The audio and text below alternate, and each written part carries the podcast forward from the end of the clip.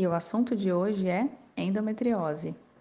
Quando falamos em endometriose, geralmente a mulher se assusta. É um diagnóstico que causa medo, apreensão e muitas dúvidas. Então, vamos conversar sobre essa doença? O endométrio é a camada de células que reveste o útero por dentro.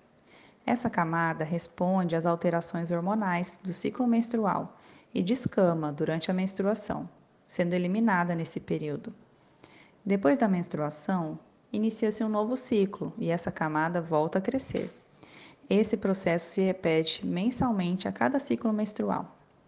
A endometriose é provocada por células desse endométrio que, em vez de serem expelidas durante a menstruação, migram em sentido oposto e caem na cavidade abdominal, podendo se aderir a ovários, trompas e até mesmo intestino e bexiga e por serem células endometriais, voltam a se multiplicar e a sangrar a cada ciclo. Esse sangue que está fora do lugar causa uma irritação no local, levando a inflamação, aderências pélvicas e dor.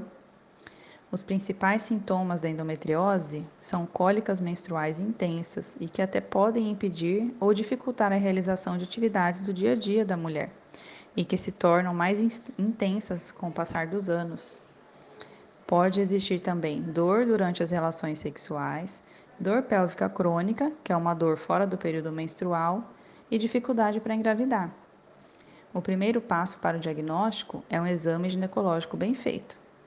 Os exames complementares são exames de imagem, como ultrassom e ressonância magnética, que podem visualizar essas lesões. O diagnóstico definitivo se dá pela biópsia dessas lesões através da videolaparoscopia, que é um procedimento cirúrgico. O tratamento se dá pela suspensão da menstruação com medicamentos, pois quando a mulher não menstrua, as células endometriais regridem. Em alguns casos, essas lesões podem ser retiradas cirurgicamente, de acordo com a gravidade de cada caso.